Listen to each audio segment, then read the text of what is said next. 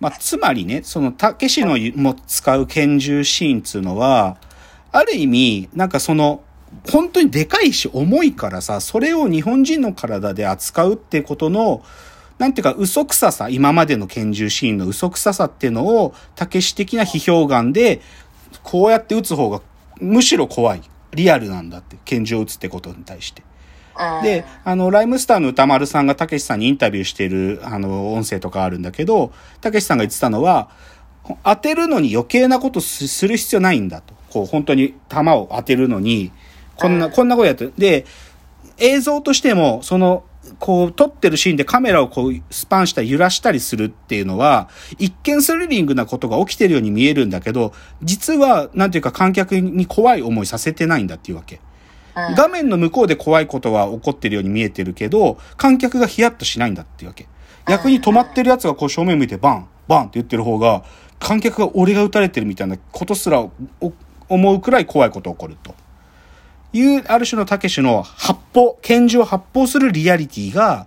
この、今日、あのー、その男凶暴につきだとか、特にソナチネなんかにはしっかりとあるっていう話なんよ。なんでそんなこと知ってるの？誰が？たけしが、たけしが。いや、そこはさ、知ってる、まあ、もともとだからたけしさん黒沢明とかさ、そういう、まあ、日本の大監督の映画とかも好きだし、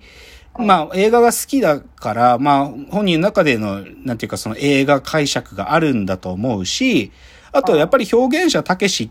が、なんていうか、知ってるっていうよりかは、リアリティだよね。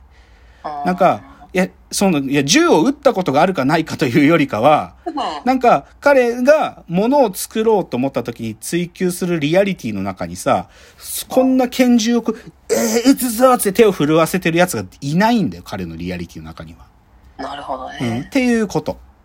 だから、言っちゃうと、今日、暴力映画って言ってるのは、ある意味、暴力ってさ、こう、我々の非日常じゃん。うん、で、非日常がゆえに、監督たちが抱いている、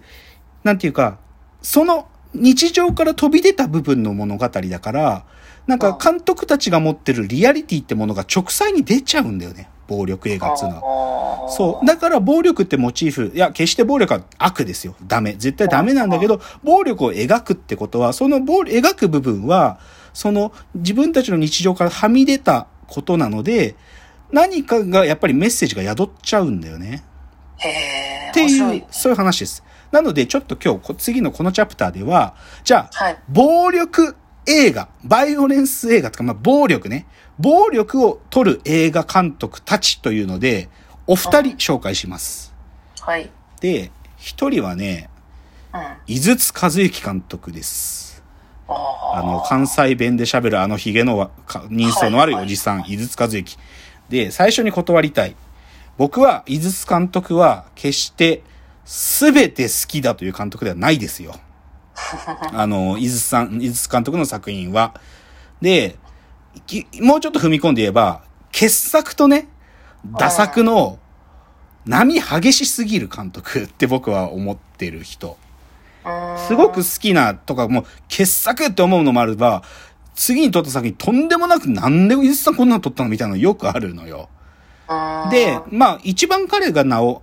名をっていうか、まあもともと知られた人だけど、こう大衆的に評価されたのはパッチギだね。あ、パッチ。ギは面白かった。うん、うん、パッチギ、やっぱりそれ僕ら世代だとやっぱりパッチギが一番ハマったんだと思うんだけど、うん、で、で、まあ、なんていうのかな、まあ、実は今日バイオレンス映画やろうと思ったのは彼がね、あの、今年中あ、本当はね、ゴールデンウィークぐらいに公開する予定だった、あの、そういうババイオレンス映画があって、ブライ、薬剤映画でブライっていうのがあるんだけど、これがね、あの、ちょっとコロナの影響を受けて、12月12から映画があるのね。で、まあ、これ僕今年中に見る映画、あと2本ぐらい、このブライっていうのと、あと、あの、吉田茂と、あの、白洲二郎の映画で日本独立って映画があるんだけど、この二つは、ちょっと年内で見ようと思ってる映画が、なんだけど、まあその一つの、井筒さんのブライがあるから今日ちょっとその、バイオレンス映画の話しようと思ったわけよ。で、じゃあね、その井筒監督が、じゃあどういう暴力映画撮ってるかっていうとね、これすっごい単純で、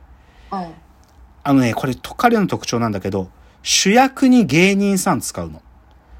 で、その若い芸人たちが若さゆえに暴力っていうか喧嘩に明け暮れる日々を送るっていう映画を彼は定期的に撮るの。で、それの下一番最初がガキ帝国っていう80年代の映画なんだけど、これは島田紳介隆介、紳介隆介うん。で若き日の二人で撮ったのね。うん。で、今日メメインで紹介したいのは、岸和田少年グレン隊シリーズっていうのがあるんだけど、これの一作目が、き井筒さんが監督してるんだけど、これ96年の作品で、これを若き日のナインティナインがやってるんですよ。矢部さんがチュンバって役で、岡村さんがそれの友達の小鉄って役で、喧嘩ばっかしてる役なのね。あ、喧嘩ばっかしてる映画。で、あと、最、これは、どっちかっつうと、ただ喧嘩してるって話じゃなくて、ちょっと、あの、悲劇にまで突っ走ってっちゃう話で、なんだけど、2010年に撮ったヒーローショーっていう、ま、あの映画があって、これは、あの、ジャルジャルが出てるんですよ。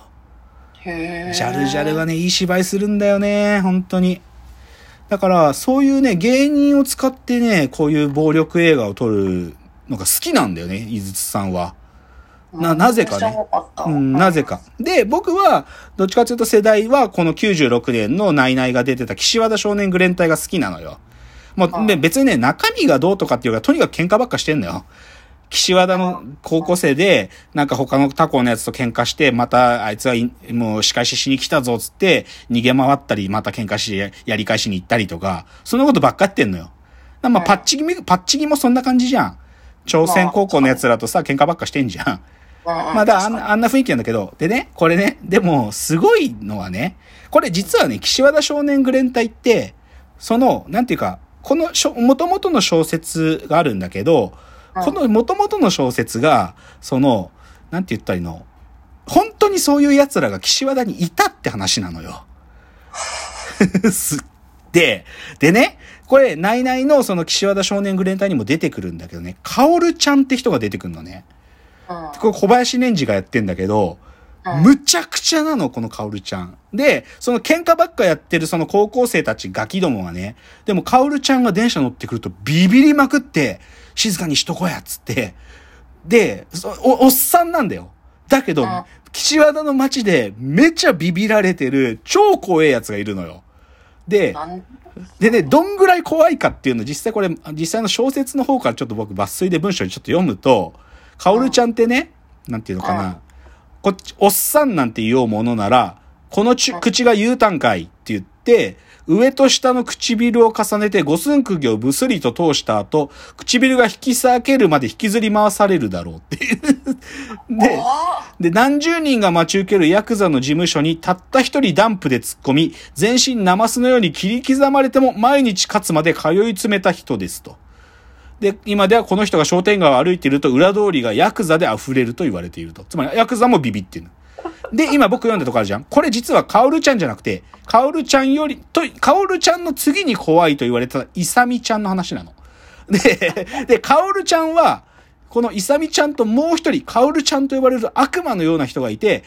カオルちゃんの場合は、イサミちゃんが切り刻まれた事務所ぐらいなら、鼻歌を歌いながら素手で壊滅させるほど別格なのだと。で、1にカオル、2にイサミ、3子がなくて5にヤクザと言われるほど、このイサミちゃんも怖い人であることには間違いないが、カオルちゃんもっと怖いと。っ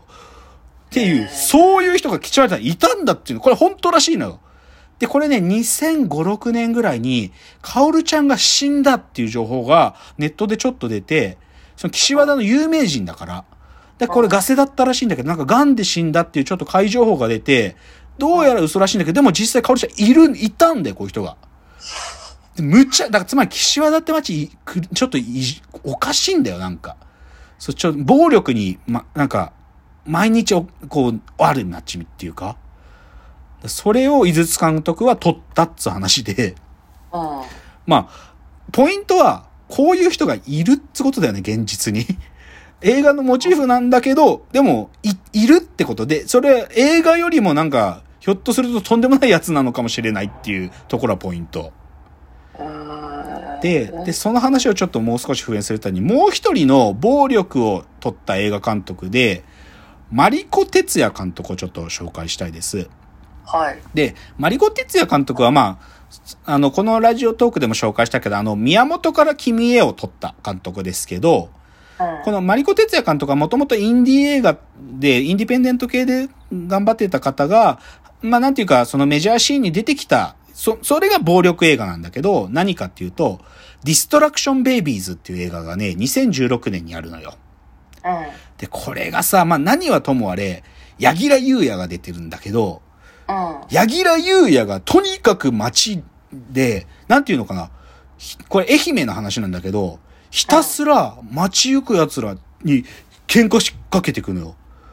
なんか言葉も交わさないんだよ。てめえ何見てんだとか関係なく、いきなり飛びかかってくの、なんか。怖すぎる。これ、で、本当に柳楽優弥なんなんっていうぐらい、なんかもう、ひたすら喧嘩してんの、こいつ。ひたす、で、まあ、そのひたすら喧嘩してる柳楽優弥に乗っかって、菅田将暉がなんかこう悪乗りして、で、悲劇が起こるんだけど、でもとにかくその柳楽優弥が、とにかく喧嘩すんのよ。狂ったように。で、なんなのお前っていうぐらい、おかしいの。で、何が僕はちょっとこれで言いたいかというと、でもで、実はこの、で、これ実すっごい評価されたんだよ。映画も評価されたし、柳楽優弥の芝居がすごいっつって、柳楽優弥の賞、賞とかもらったんだけど、うん。なんだけど、この柳楽優弥のすぐに喧嘩するわけわかんないやつ、これもモデルがいるんだって話で、ちょっとその話を、次のチャプターしますね。ちょっと次のチャプターです。